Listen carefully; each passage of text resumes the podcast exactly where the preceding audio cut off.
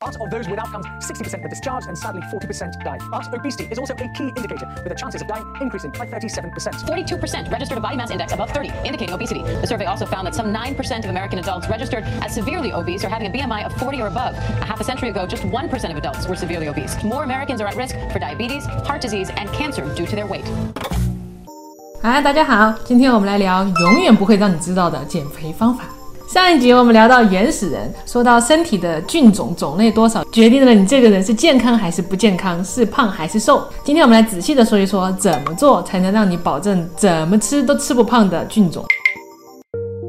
那我们先讲一下这个作者 Tim Spector，他是一个遗传学和流行病的专家，他研究了很多年，人到底吃什么东西会胖，到底要怎么吃才能保持一个好的体型，同时又非常的健康，所以他出了这么一本书给大家讲。我们应该怎么保持我们身体里面的菌种的健康？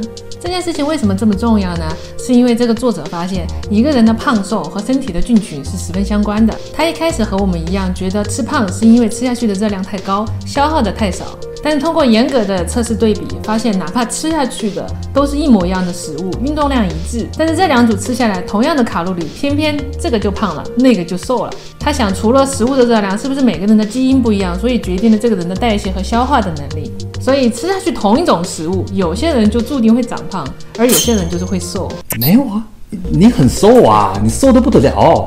但是这里他有一点想不通，就是如果是基因决定胖瘦的话，那么社会里的胖子的比例应该差不多，对吧？但是呢，这几年的肥胖的比例是成倍成倍的在涨。他的数据是在英国，一九八零年百分之七的人是肥胖的，但是在二零二零年有百分之二十七的人肥胖，增加了四倍。所以不可能说我们的基因在这四十年以内突然。发生了巨大的变化，巨大，所有人都变化了。这只能有一个唯一的原因，就是除了基因，还有一个寄生在我们身体里的小东西，那就是微生物，因为它们也参加了消化和分解。我们每个人的微生物都是不一样的，我们的菌种多样性决定了我们对同一种食物的反应都不一样。那这个作者他就一直在找什么样的饮食方法可以让我们的菌种更健康、更多样化。他在一边思考这个问题的时候，一边在意大利滑雪。这件事情就是在他滑雪的时候，一不小心有一点点中风。所以他当时看东西的时候有一点点重影，他的朋友就带他去山下的医院去看医生，因为他的身体的状况呢，就叫他多工，就叫他多工作，多工作吧，一切都会散去的，就叫他别工作，多休养。这个时间段呢，他就在医院里面反思了一下他一直对饮食的研究，他就是这个瞬间决定要给自己找一个又健康又长寿的吃法，所以他就用他的资源调动了五十人的大型研究专业团队。和一万一千对跟踪了二十多年的成年双胞胎的测试人员，他就这么公器私用，把网上各路减肥方法开箱和测评。对，后来发现大部分都是真相打脸现场。他第一个测试就是阿特金斯饮食法，这个是五十年来最红的一个减肥方法，就是那个诶老友记 Jennifer Aniston 还有 Brad Pitt 他们都用这种方法减肥。那安吉丽娜·裘丽呢？这个方法他是说，因为市面上大部分的减肥反弹的原因，就是因为我们花了很多力气去少吃饭、多运动啊，那么身体呢一看你消耗那么大，又没有什么能量进来，它就会吓到。然后整个人就进入一个省电的状态。当然，减肥的时候我们不可能一辈子就这样吃，只要一恢复正常的饮食的话，身体就会报复性的囤脂肪。所以阿特金斯这个人啊，发明这个食谱的人，他设计的这个食谱就是让人多吃肉、多吃蛋白。用这些骗过身体，让减肥来的悄无声息，少吃碳水化合物或者是糖，这样身体就没有什么能量可以转换，就只能分解身体里面的脂肪。我们打个比方好了，如果老公出去挣钱带回来的这个钱。就是那个能量，嗯，这个能量大部分是靠糖组成的，因为这个糖就是转换的比较快的一种能量。嗯，老婆呢就是身体的一个机能，她每天就领这个钱，然后去喂小孩、交房贷包、买包，然后 一切消耗去消耗这个去消耗这个热量，对吧？结果结果有一天这个老公突然减薪了，嗯，然后老婆一一看不好，这个老婆就开始紧张了，她就开始断水、断电，然后进入节俭的一个状态，钱不够了，所以老婆也开始不买。包了，你一直在想买包，多大的成见啊！就是你不可能每天都吃两个苹果、三个香蕉，对不对？嗯，你总有一天你会吃回饭，吃回肉，但是只要你一回去，就等于是你的老公又拿回原来的工资了。对，然后这个老婆还是很紧张。你一拿回家的钱，他就全部给你放金库里面，死都拿不出来。他很害怕还我也不买包了，什么都不用了，可是我还是很节俭呢、这样。对他，因为他穷过，哎所以他想要珍惜。所以这个状态，你的身体就会报复性的囤很多热量。嗯嗯，但是阿特金斯这个做法，他就是要骗过这个身体，就是这个老公他回家说啊钱少了，但是呢，呃公司发福利了，给了两斤香肠，呃五斤大米，还有十只鸡，呃还有一个按摩券，你你就没有那么紧张了，对不对？所以看这一集的男同胞，大家注意了，这一招学起来啊，就是在哄这个身体的状态下，这个老婆她没有那么紧张，她的消耗还是那么多，虽然进账少了，可是她还是在花钱，还在买点化妆品啊，开心，还是很愿意花钱的。开心嘛，给老公买个电脑啊什么的。这个食谱在 Team 他的测试之下，答案是失败的。啊，不是老婆都安抚好了，他是说他有测试很大一部分人，发现说当身体消耗到百分之十的体重以后，就是你减肥减了百分之十以后，你的身体会发现。哦，所以老婆不是笨蛋。没那么好骗，好吧？他说你的身体会调节各种激素，让它还是进入一个比较低的代谢的状态，所以你的成效就会越来越慢，大家进入一种平台期，就是再怎么减就减不下去了。哦，你看私房钱不够了，有问题嘛？他的结果是，不管多么努力，只有六分之一的人在一年以内这个体重没有回弹，甚至他觉得说这六分之一都是有水分，因为有些人就是可能回弹了，他不敢承认，这样。所以真真正正只有很少部分的人，极具天赋人，他可以成功骗过他老婆。想什么呢？他还甚至说到，因为这样大量的吃蛋白质会造成肝脏还有肾脏的负担，低碳水的吃法呢，长期来说的话也会有口臭啊、便秘还有痛风这些副作用。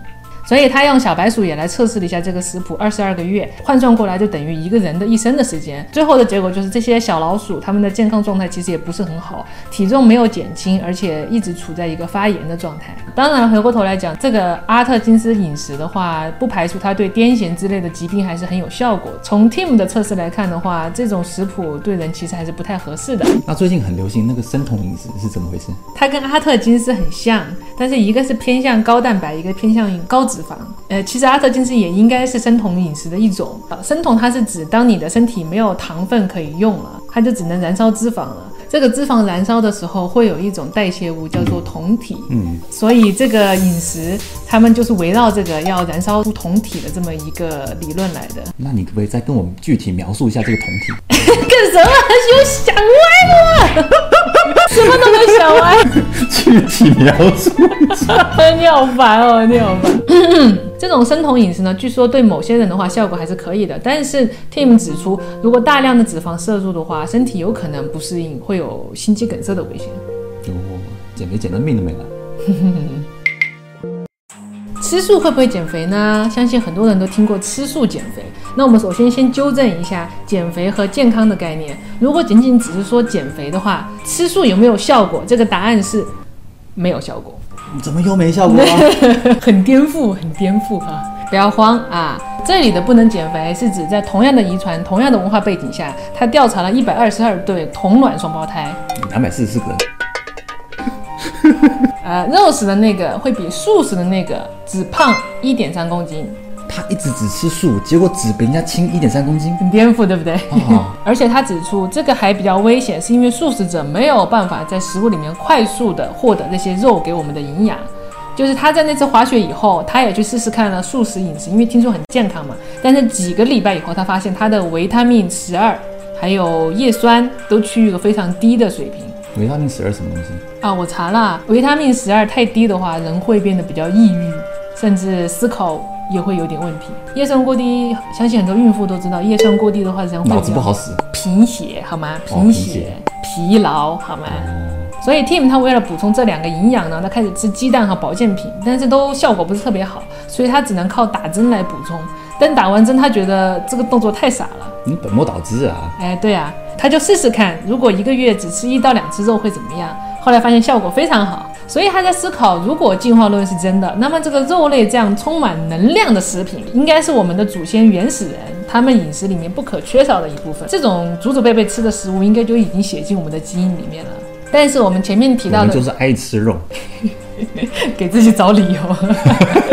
但是我们前面提到的健康的概念，作者说虽然吃素有一些缺点，但是每天都吃肉，特别是红肉的话，可能他不是特别建议。他觉得说吃素以后，他的身体感觉还是比较健康，也比较轻盈了。主要的原因可能不是吃素食本身。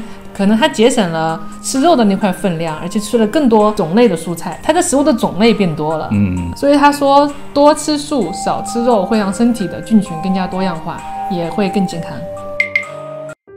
还记得上次我跟你讲，运动是不能减肥的吗？的确是我们现在这个社会宣传运动，而且运动的机会也是最多的。照理来说，大家都开始运动，我们应该整体变瘦，而不是现在全部都变胖了。这个最后的原因应该是说，用运动来当做减肥，当做这个热量的出口，应该是一个非常天真的想法。这个作者他说，他有记录了一万两千个跑步爱好者多年，每周他们都记录自己的慢跑长度、强度，还有他们自己的体重，结果发现每一年。他们的体重都在上升，并没有什么效果，好悲哀呀！什么原因呢？就是因为你的身体会想各种办法把这些能量补回来。虽然你在跑步了之后你消耗了体力，可是你也更容易变饿。啊，他也研究了他们减肥组的有一部分人，他们只靠运动，不改变饮食，而那群人最后的减肥效果基本上等于零。你是说减肥不要靠动，是靠吃？哎，对。那么到底运动有什么好处？他是说，如果每周规律的运动会让我们身体的一些益生菌发育的更好，当那些小东西生活的更好的时候，他们可能就长得更帅、更有魅力 啊。有时候去联谊呀，生出个混血菌种出来，你的身体里面的菌种的种类就会更多，你也会更健康。人丁兴旺。他说，更多的菌种，你免疫系统也会很好，而且呢，他们分泌一些血清素，让你心情变得更快乐。有一些好的菌种还会分泌一些抗氧化的部分，让你的身体更年轻。哦，嗯，所以目前的社会的人虽然运动的更多，但是越来越不健康，就有两个原因：我们的生活和工作，很多的人都只做不动，很多菌种在低活动量的时候是没有办法唤醒的。同时，我们现在人接触的食物也越来越单一，人工食物也越来越多哈。这种人工食物为了运输和保存，它们必定只有油、淀粉、糖，还有一些添加剂，没有什么微生物的。你想泡面要是有微生物，不被告死了？所以，我们身体里面的菌种越来越单一，可能那些好的瘦子的益生菌都已经被饿死了，那些喜欢吃垃圾食品的胖子坏菌都活下来了。那些贪吃的益生菌。所以我们吃了太多的加工食品以后，以后吃什么都会胖。嗯。轻断食，现在轻断食很流行啊，洋人都喜欢谈的 fasting。轻断食是指我们的肠胃每天都被我们一日三餐轰炸，所以我们应该饿一顿到两顿，这样的话让他们有个喘息的时间，同时清清我们身体里面的一些多余的能量。嗯，我感觉轻断食跟少吃多餐的那种人会打起来。啊，他们的理由是说，我们的身体就像我们的冰箱一样，久了要经常清一清，把里面不要的食材拿出来，坏掉的该扔的扔掉。哦，啊，这样我们身体运用起我们身上的能量的时候会更加的。有效率也更加的整洁。这个轻断食在道家其实也有这个说法嘛，叫辟谷。辟谷，这个辟谷跟酮体有什么关系？就是那几天他们不吃东西，就靠吸食天地间的灵气。啊，那么到底这个轻断食有没有用呢？这就要回溯到一个很古老的一个实验了，就是一群西班牙不人道的研究人员，他们把养老院一百二十个老人关起来，关了三年。呃，一组给他们今天吃少一点，明天吃超级多的食物；第二组就是让他们保持规律的吃饭。哦，然后三年以后发现说，A 组就是那组乱吃的那一组，比 B 组正常吃的那一组死亡率少了二分之一。真的假的？连他们生病啊，他们感冒了要去医院住院啊，他们的时间都要恢复的更快一半。哇！后来他们 team 也研究了很多冬眠的动物，发现他们在长期不进食的时候，里面的微生物会发生一些很多的变化，在饿的情况下，甚至会刺激某几种菌种的产生。轻断食这么好啊？那我明天开始轻断食。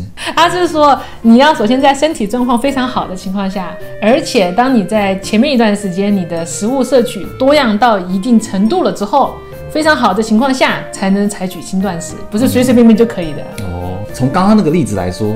是不是好比说，这个老公平常都朝九晚五啊，然后每天回家反正就带着固定的收入，这个时候其实老公只要三天不回家，想轻断食是吧？你就永远不要回家了。你这样讲，是不是就是一种小别胜新婚的感觉？所以你当老公回家，手上虽然没拿什么钱，但是老婆看到老公，就说哎呀，没关系，没带钱不重要，你能回来最重要。有种你就出去三天试试看呢、哦，没有没有，这这我方方便观众理解。手这两天啊没有动了，生疏了。所以搞了那么半天，到底怎么瘦？好，我来总结一下啊。虽然他那本书非常的让人绝望，首先要说的是，每个人的肠道菌是不一样的，每个人要做的功课就是一定要找到自己适合的饮食方式。从 Tim 他自己开始调整自己的饮食，他的摸索来看呢，从饮食上来讲，尽可能吃更多类的蔬果，偶尔吃一点肉类，减少精致碳水，比如说白米饭啊、马铃薯啊，多吃全谷物。这里呢是主要是讲这个碳水，呃，如果是精致碳水的话，它的能量转换太快，你的血糖会忽高忽低，也会引起一些菌种的变化。我知道，我知道，就是老公回家不要老是一把钞票撒在桌子上。所以你要多整点硬币啊，一点小零钞，让大家不好花。同时呢，要引入一些发酵的。富含微生物的食物，比如说泡菜、豆瓣酱、奶酪、酸奶，也就是你们讲优乐乳，对吧？嗯嗯，增加身体的菌种多样性。最后呢，因为我们吃太多加工的食物了，它给出个原则，就是你的太爷爷没有怎么吃过的新食物，不要贸然吃太多。就你太爷爷没有吃过什么泡面啊、薯片啊、啊快餐吧，啊对吧？啊 从习惯上来讲的话，就是每一顿不要吃太多，同时呢，保持一个规律的作息和运动习惯。偶尔呢，身体觉得不错的时候，可以试试看轻断食。诶，总的来说，这是一本让我们胖子看完了非常绝望的一本书。胖就是天生喽，这也不能瘦，那也不能瘦。肥胖和慢性病是随着我们社会的工业化也开始慢慢变得严重的。没有发现这些工业化比较严重的国家，国民都比较胖吗？嗯，当工业化社会来临，没有一个胖子是无辜的。我们的食物也因为人口的增加，变得量产更加的工业化。我们产出了更多的食物，但是这些食物都是没有灵魂，只有热量。嗯，我决定了，从明天开始我要开始种菜。从明天开始我不回家。曾经有人问如何快速减掉十公斤，你知道什么吗？什么？截肢。然后，他就一直给小小老鼠吃肉啊，吃火腿啊，然后他们还是你 羡慕吗？啊，这他一直都只吃素，只吃素。初一吃素，初二吃素，要剪花絮，我跟你讲，这是怎么回事啊？